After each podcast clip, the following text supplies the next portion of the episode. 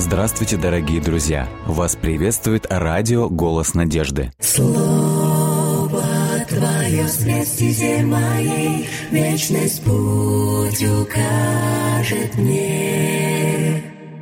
Слово Твое свет стезе моей, Вечность путь укажет мне. Буду помнить я любовь Твою всегда, Мне каждый миг с Тобой дорог.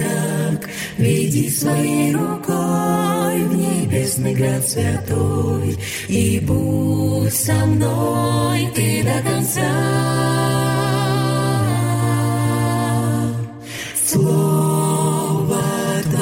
Свет стезе моей, Вечность путь укажет мне. Слово Твое свет стезе моей, Вечность путь укажет мне. Если убоюсь, если я с пути собьюсь, Знаю я, Ты со мною, И в Твоих руках исчезает страх. Будь со мной Ты до конца, до конца. Слово Твое свет стезе моей, Вечность путь укажет мне. Слово Твое свет стезе моей, Вечность путь мне. Вечность путь укажет мне. Что ж, дорогие радиослушатели, теперь мы читаем книгу «Псалтырь». Мы уже дошли до 62-го псалма. И если у вас появятся какие-то вопросы, комментарии, или если вы хотите, чтобы мы помолились о вас, ваши молитвенные просьбы вы можете прислать нам либо в чат, либо в личные сообщения, э, или на номер WhatsApp или Viber. Номер телефона плюс 7 915 688 76 01. И в конце эфира мы помолимся о вас и о вашей просьбе. Псалом 62. Боже, ты, Бог мой, от самой зари Тебя ищу я. Тебя душа моя жаждет, по Тебе изнываю всей плотью своей, словно земля сухая, без воды изнемогшая.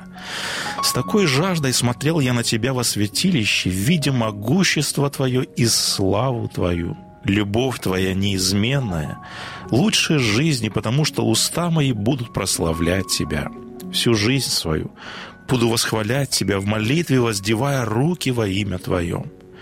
Душа моя Тобою насыщается, как лучшей пищей на перу. Из уст моих льются возгласы хвалы, когда я вспоминаю Тебя на ложе своем. И в часы ночные о Тебе размышляю. Ибо Ты всегда помогал мне, и под сенью крыл Твоих я могу ликовать.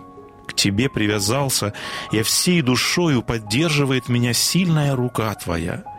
Пусть те, кто моей погибели ищет, в глубине земли не зайдут.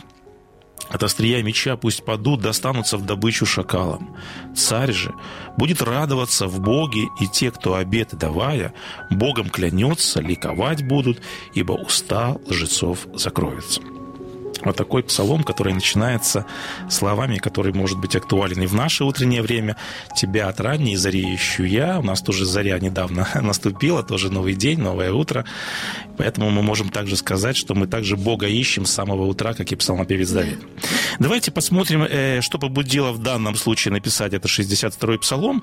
И здесь мы находим сразу же в первом тексте, стихе указания, по какому поводу написан данный псалом. Когда он был в пустыне. Да, написано псалом Давида, когда он был в пустыне иудейской. И исследователи предполагают два момента, когда это возможно было в жизни Давида. Первое предположение, это когда э, Саул собрал всю армию и выступил на, на, против Давида, и Давид вынужден был скрываться в иудейской пустыне. Мы как-то говорили о Зефеях, которые выдали его. А второе предположение, это время восстания э, Авесолома, и у этой версии есть предпочтение. Почему? Потому что в 23 стихе, э, вернее, в 12 стихе сказано, царь же будет радоваться в Боге. То есть здесь указание на статус.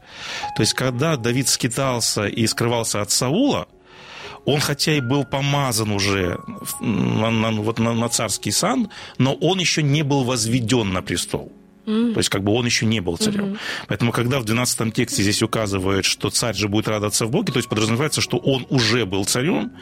Поэтому у нас остается вот одно предположение, что это было время, когда его сын Авессалом восстал против него, и он вынужден был скрываться. И вот во второй книге царств как раз указан вот этот момент, написано, «И плакала вся земля громким голосом, и весь народ переходил, и царь перешел по токе дрон». И вот дальше сказано в книге царств, «И пошел весь народ по дороге к пустыне». То есть вот мы делаем предположение, что это, скорее всего, именно этот период. То есть здесь в безжизненной пустыне, в состоянии опасности – и рождается вот этот псалом Давида. Давайте проследим движение мысли, э, какие основные элементы хочет подчеркнуть в данном псалме псалмопевец. И этот псалом как бы разделяется условно на три части. Э, ну вот по каким соображениям? Каждый раздел э, отмечен еврейским словом «нефеш». Не знакома с таким еврейским словом? Нет. Ну, мне все плохо душа, с еврейским. Душа. Да, это еврейское слово, которое переводится дословно «душа».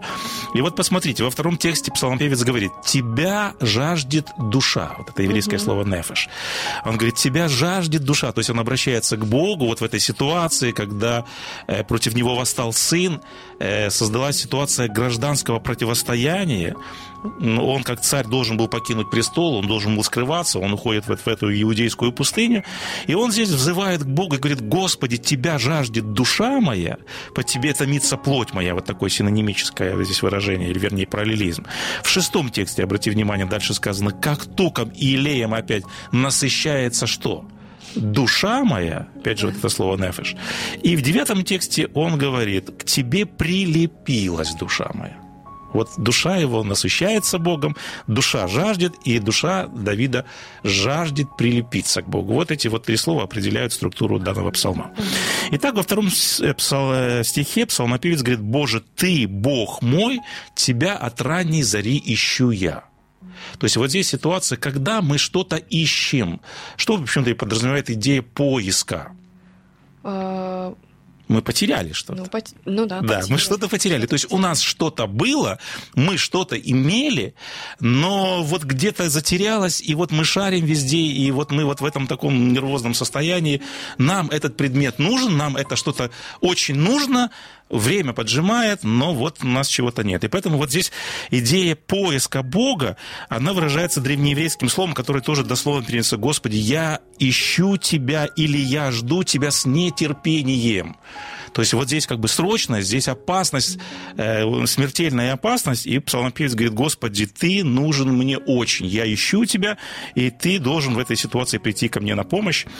И э, дальше вот давайте вот к этому слову подойдем где он использует вот это слово «душа». И вот он говорит, «Тебя жаждет душа моя, по тебе томится плоть моя в земле пустой, иссохшей и безводной». На что указывает вот это выражение «земля пустая, иссохшая и безводная»? Это пустыня. Ну, да. Образ пустыни, то есть географическое место. То есть указание на выжженную пустыню, в которой теперь находится Давид вместе со своими людьми. Но вот на что здесь как бы хотелось обратить внимание. Скорее всего, это все-таки псалмопевец имеет не географическое место, а скорее всего, когда он Духовное говорит... состояние. Да, когда он говорит, э, что вот я нахожусь в земле пустой, иссохшей, безводной, это метафора, почему мы делаем вывод? Э, в безводной пустыне чего обычно жаждет человек? Воды. Воды. И поэтому, если бы он имел в виду географическое место, он бы сказал, Господи, я жажду воды, мне нужна вода. Ну, да. да, но в этой ситуации он, смотрите, как выражает здесь эта ситуация. Господи, в этой ситуации, э, в этой земле пустой, иссохшей и безвозной, э, душа томится почему, он говорит. Мне нужно что? Он говорит, душа томится по тебе. То есть он говорит, что я Тебя в этой ситуации жажду не сколько воды, Вот, только сколько в этой ситуации я жажду тебя. То есть псалмопевец просматривает пустыню как э, образ или метафору вот этой создавшейся ситуации, а создавшаяся ситуация какова? Пустыня – это образ безжизненной пустыни. То есть если человек находится длительное время в пустыне, где нет воды, то есть это образ места, где человек умирает в смертельной ситуации. Вот подобная ситуация сложилась в жизни Давида, его окружили враги, ему грозит смертельная опасность, и вот эту ситуацию он сравнивает с чем? Он сравнивает с пустыней, в которой человек умирает, как человек, умирающий без воды. То есть вот эта ситуация, которая сложилась в жизни Давида, это обезумевший от жажды путник, э, вот, который жаждет э, непосредственно воды, но в этой ситуации ему нужна помощь Бога. Поэтому, Господи, в этой ситуации, если ты не спасешь, если ты не поможешь, то нам никто уже не поможет. Эм, когда описывают люди, попавшие вот в пустынное место, вот в такую ситуацию, они описывают такое явление, как мираж. Что это за явление? Э, обман зрения. То есть некая создается иллюзия, иллюзия чего? Воды чаще вот, всего. Вот, этот, вот какие-то вот эти вот блики, которые э, рисуют вот этому Жар. обезумевшему да. от жажды человеку, они рисуют ему какое-то вот водное пространство, водную, водную гладь. А на самом деле это не озеро, это не какой-то водоем, а на самом деле это что? Мираж. На самом деле это иллюзия, это мираж. И вот когда э, Давид вот образно описывает эту ситуацию, он говорит, Господи, э, Бог, которого я ищу, тебя, вот ищет душа моя, это не какой-то мираж, он говорит, это та реальная личность, которая действительно может мне помочь. Э, поэтому вот в этом опасном мире, в этой опасной ситуации псалмопевец переживал отсутствие Бога как жажду души, и он понимает, что без присутствия Бога, без Бога он просто погибнет. И вот здесь возникает еще один вопрос. В этой критической ситуации главная проблема – это его враги, которые его настигают. То есть он в смертельной угрозе, потому что его настигают враги. И логично, опять же, чтобы он просил, Господи, вот в этой опасной ситуации, в этом образном таком вот сравнении безводной пустыни, он мог бы опять же говорить, Господи, я жажду защиты от врагов. То есть логично было бы да. вот так просить. Но он говорит, опять же, Господи, жаждет Тебя, душа моя. Почему вместо выражения «Господи, спаси меня от врагов», «Господи, я жажду защиты от врагов», он говорит, «Господи, я жажду Тебя». Ну, как бы вот ну, почему да. он именно вот... То есть получается, что он прежде всего просит не защиты от врагов, что, в общем-то, актуально и злободневно было в той ситуации, а он говорит, Господи, я жажду Тебя прежде всего. Потому что для Давида это главное условие благословения. Если Бог будет с ним, если Бог будет на его стороне, тогда будет и что? И благословение. Тогда будет и защита и от врагов. защита, и вода. И все. все вот ты очень верно подметил. Да. Поэтому, если его ничто не будет разделять с Богом, если будет Бог на его стороне, мы неоднократно подмечали в наших размышлениях эту мысль, потому что это главное условие благословения. Если Бог будет с ним, если Бог будет на его стороне, если будет присутствие Бога, тогда все нужды, с которыми сталкивается он, они восполнятся. Еще одно подобное выражение, это четвертый текст. Псалмопевец говорит так. «Ибо милость твоя лучше, нежели жизнь. Тот же вопрос. Что может быть лучше, чем сама жизнь? Жизнь. Что может, давайте по-другому поставим. Жизнь что может быть ценнее, что может быть важнее, чем сама жизнь? А он говорит, вот есть нечто больше, чем сама жизнь. Но что может быть ценнее и больше, чем сама жизнь? Вечная жизнь. Ну, ну это подразумевается. Но все равно жизнь. Но он говорит, что милость твоя, Господи, лучше, чем жизнь. жизнь, и даже вечная.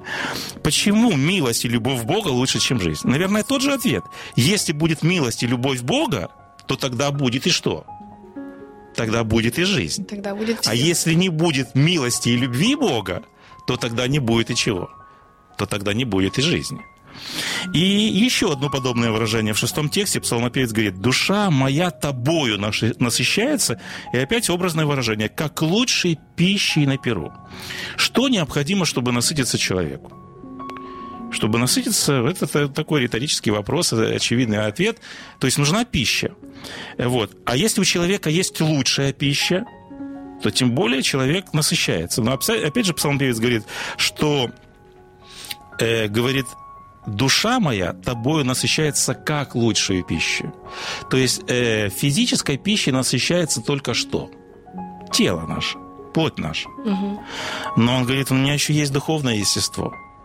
И он говорит, если тебя не будет, то моя душа вечно будет вот этой пустой емкостью, пустой бездной, которая будет постоянно чувствовать нужду, Нехватка. нехватку и неудовлетворенность. Ну, мы обычно еще называем это таким понятным современным словом, как счастье, удовлетворенность. Поэтому да, пищей можно насытить тело. Но если у псалмопевца нет Бога, он говорит, моя душа обречена на вечную неудовлетворенность. То есть вот какой мы можем вывод сделать из вот этих трех метафор, которые использует псалмопевец?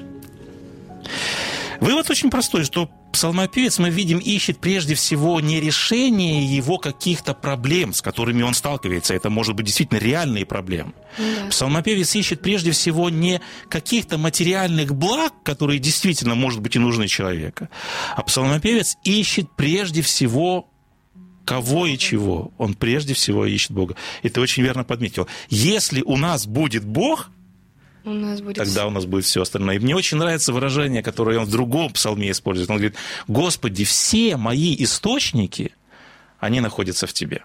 Поэтому это вот, вот очень важный вывод. И здесь я хотел бы вот подчеркнуть такой момент, провести аналогию с нашей жизнью, мы порой ищем также чего-то в жизни. Начали как Ну, бы вот наши размышления, что псалмопевец говорит, Господи, Тебя от самой зари ищу Тебя. Мы тоже в нашей жизни, как правило, чего-то ищем, чего-то домогаемся, к чему-то стремимся, куда-то, в общем-то, идем, на что-то жизнь свою размениваем. И мы ищем почему? Потому что это нам нужно, то есть это жизненно необходимо. И надо сказать, что прежде всего, зачастую так, в общем-то, наблюдая свою жизнь, нашу жизнь, мы, в общем-то, можем словить себя на мысли, что мы прежде всего ищем дары любящего. Мы ищем какие-то блага, которые может нам дать Господь Бог. Но, к сожалению, мы, как псалмопевец это делает, мы порой не ищем самого Бога. Мы порой больше желаем иметь то, что Он нам может дать, а нежели Его самого. Ну да. И здесь очень важный вывод, который делает псалмопевец. То есть в нашей жизни мы должны прежде всего, конечно же, все материальные блага и все какие-то нужды, с которыми мы сталкиваемся, это потребность. Это невольно мы нуждаемся в том, чтобы искать решение этих проблем. Но осознавая, что решить эти проблемы в нашей жизни только может Господь Бог, очень важный вывод, который напрашивается из этого псалма, что надо прежде всего искать самого Бога, а все остальное приложится. Ну да, это как э, есть такие слова в Библии. Ищите прежде всего. Царство Божие. Совершенно верно. То есть это а об Бог этом. же. сказал, что Царство Божие внутри нас есть. Да, это об этом же. И вот еще один момент такой, который напрашивается из данного псалма. Псалмопевец, коль говорит о том, что тебя с ранней за- и озарю ищу я, коль вот эта основная тема, основной лейтмотив этого псалма заключается в том, что Бог ему нужен прежде всего, то есть Бог – это его главная потребность. Бог – это главный вопрос в его жизни. Бог – это главная ценность в его жизни, которую он ищет прежде всего.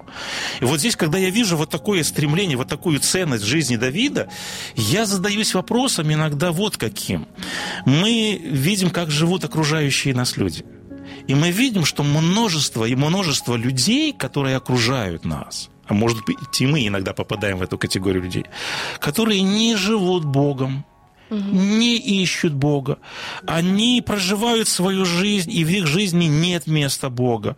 Они не поднимаются каждое утро вот, и начинают говорить, Господи, с Тебя с ранней ищу, э, с ранней зари ищу Тебя. Они никогда не произносят и за всю свою жизнь вот эти слова. Слов, они не ищут Бога, они не ищут встречи с Богом, они не жаждут Его. Есть вот такая ситуация, есть такая категория людей? Ну, конечно. Очень есть. много таких людей, очень много. Они не испытывают вот этот голод по Богу, как прослеживаем мы вот эти вот стремления или вот эти душевные какие-то стремления псалмопевца. И вот, э, вот этим людям почему-то не знакомы вот эти переживания Давида. Они говорят, мы его не понимаем. Многие люди не испытывают ни нужды в Боге, ни жажды в Боге. И результат каков? Такие люди не идут к Богу, они не ищут его. Господи, вот я потерял тебя сегодня утром, ты мне очень нужен. И вот вопрос. Э, мы иногда, как верующие люди, пытаемся как-то привлечь внимание этих людей. Ну, образно говоря, мы иногда дергаем их за рукав, так аккуратненько, и говорим, вы понимаете, что вам нужен Бог, вы понимаете, что вам нужно прийти в церковь, вы понимаете, что вам нужно читать Библию. И они смотрят, ну, мы предлагаем им какой-то материал, мы литературу предлагаем, мы предлагаем послушать наше радио. Вот. Но они говорят, нам это не интересно, нам это не нужно. И вот наш разговор порой на этом и заканчивается. И вот вопрос, почему люди многие не идут к Богу, не ищут Бога, почему Бог им не интересен, почему эта тема для них не актуальна, почему они не говорят вместе с псалмопевцем, Господи, Тебя от ранней зари ищу Тебя. В чем проблема? Они зависимы сейчас на материальном, на физическом на физических благах. Но я понимаю, так. что э, у меня тоже есть неверующие друзья, и каждый из них э, чувствует себя неполным, неполноценным. Угу. Но и они не знают, чем себя наполнять. От того и они пытаются искать что-то где-то вне церкви, вне Бога. И, ну, это тоже не совсем понятный момент. Они пытаются, наверное, утешить себя именно материальными угу. благами и считают, что Бог это ну, не центр. Да, давайте мы подведем черточку твоим размышлениям. Если я правильно тебя понял, и это на самом деле так, я согласен с твоей мыслью. Они думают, они полагают, что все их ну, какие-то жизненные потребности, может решить, если они, ну, как бы найдут решение, если у них будет здоровье, если у них будут какие-то материальные блага, если у них какие-то материальные преимущества. То есть они думают, что все их вопросы решит решение материальных вопросов. Да. Вот. Но чего они, к большому сожалению, не понимают?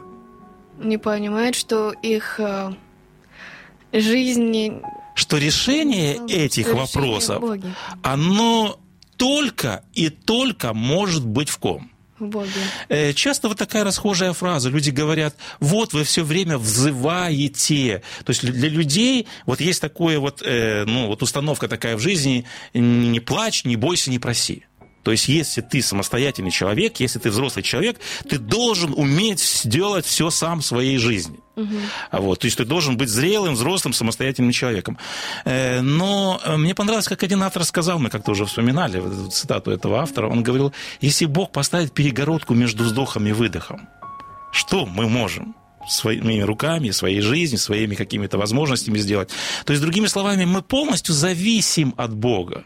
И вот это главная мысль, которая хочет достучаться к нам псалмопевец, по крайней мере, в данном псалме, он хочет показать, что мы отчаянно нуждаемся в Боге прежде всего потому. Почему? Потому что Бог – это источник жизни. Угу. Если у нас не будет дыхания, а дыхание наше зависит от кого? Наша жизнь зависит от кого? В конечном итоге.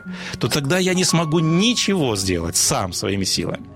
Поэтому и говорит псалмопевец, говорит, Господи, в Тебе все мои источники, ты все. Поэтому для него присутствие Бога – это равносильно синониму «это жизнь».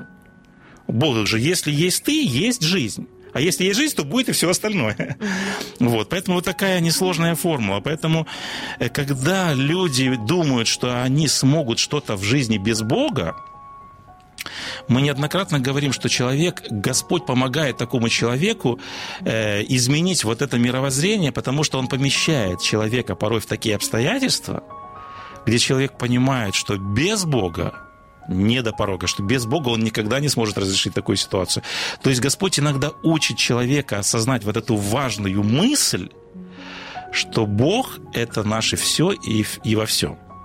Поэтому иногда создаются такие обстоятельства, где человек начинает понимать, что никто, кроме Бога, ему помочь не может.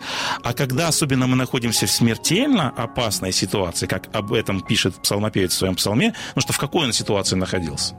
Смертельная это была смертельная угроза. угроза. И когда человек смотрит лицом к лицу вот, э, вот на это явление, еще я не видел ни одного человека, который мог бы храбриться, бодриться и сказать, что вот как бы я могу своими силами преодолеть эту проблему.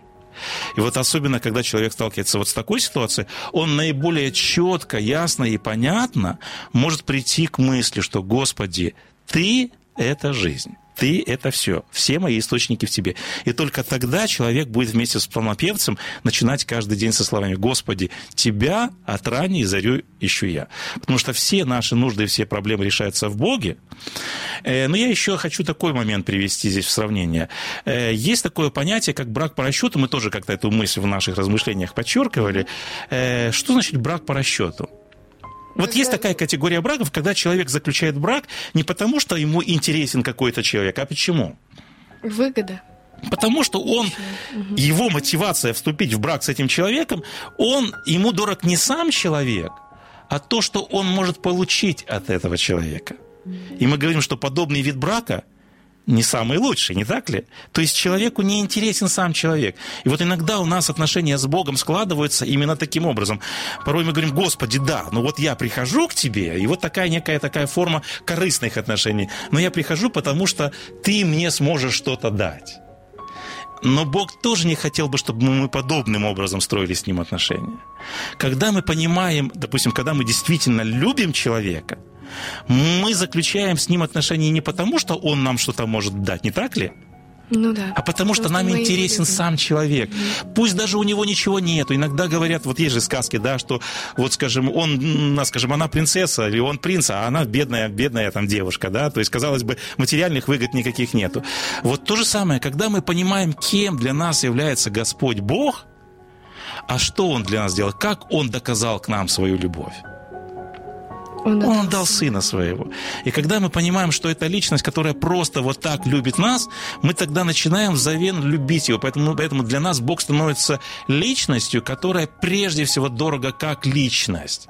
И мы идем к Нему, и мы жаждем Его, и мы жаждем общения с Ним не потому, что Он нам что-то может дать прежде всего, а потому что нам прежде всего дорого просто общение с Ним, просто как личность. Да. Поэтому Бог хочет, чтобы у нас именно вот такие отношения были, и тогда мы еще раз и еще раз будем вместе с полновесом. Господи, прежде всего мы хотим, чтобы вот у нас были такие отношения, и мы жаждем общения с Тобой, потому что прежде всего мы ценим Твою любовь и ценим отношения с Тобой. Вот такие очень важные выводы мы сделали сегодня из этого псалма.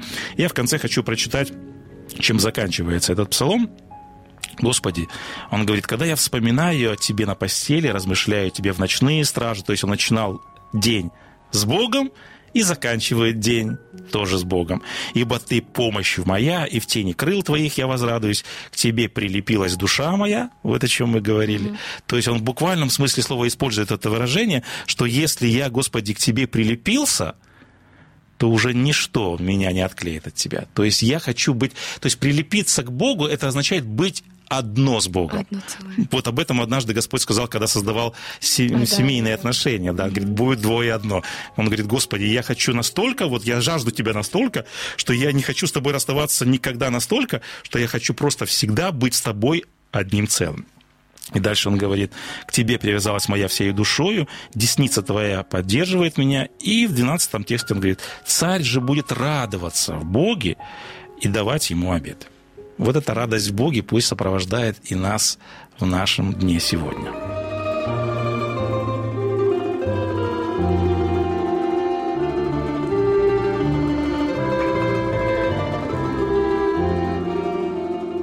Дорогие друзья, вы можете оставить свои сообщения через WhatsApp и Viber по номеру плюс 7 915 688 7601 или позвонить нам на бесплатную линию, которая работает на территории Российской Федерации. Номер 8 800 100 ровно 1844.